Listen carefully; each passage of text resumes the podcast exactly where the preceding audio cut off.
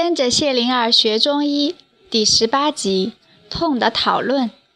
医道碰王道，于瑞门。太阳西斜了，最后一个病人走了。医者和小童们整理物件，擦扫洗亮之后，小童们或看竹简，或休息。医者们开始座谈。公孙子说：“今天轮到我，我先说了。痛，每天碰到，什么痛好治，什么痛难治。”季莲子答：“外痛好治，内痛难治。”陈阳子说：“心痛好治，旧痛难治。”季莲子又说：“伤痛好治。”毒痛难治，扁鹊说：“头痛好治，脑痛难治。”陈阳子疑惑地问：“脑痛，这没人说过吧？”公孙子问：“毒痛可以化毒，脑痛要化脑吗？”季莲子问：“思想偏了，思想乱了，痛了？”扁鹊答：“那可是又痛又苦啊！”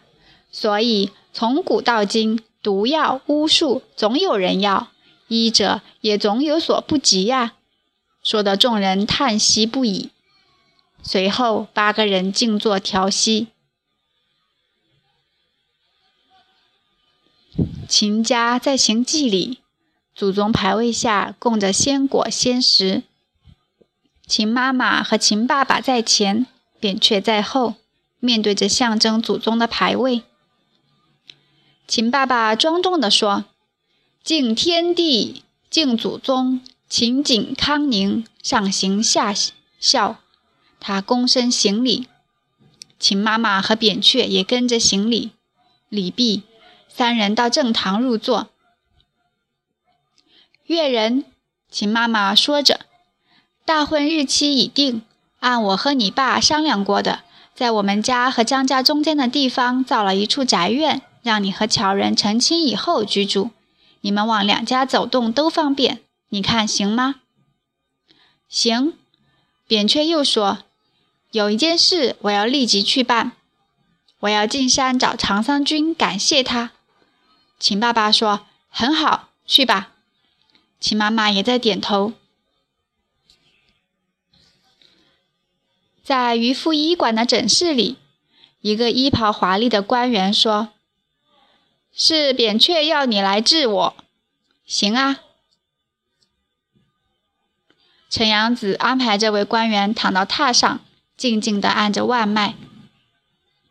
那位官员等陈阳子按了脉，问道：“我不太明白，肩背久痛，扁鹊揪我的腿足，虽然肩背不怎么痛了，可是道理上怎么解释呢？”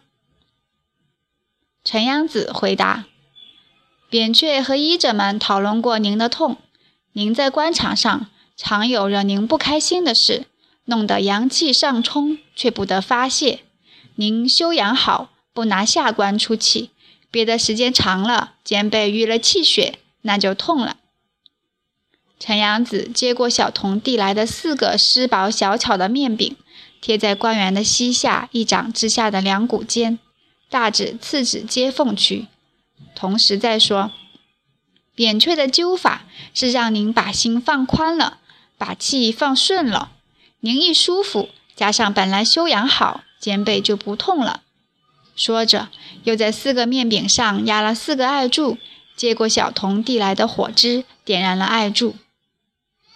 那位官员似乎明白了，点点头，舒服的放松自己，迷糊着就要睡去。陈阳子和小童分别把窗和门留出缝隙，让烟气尽快的散走，却又不让病人着凉。一切都在宁静之中进行着。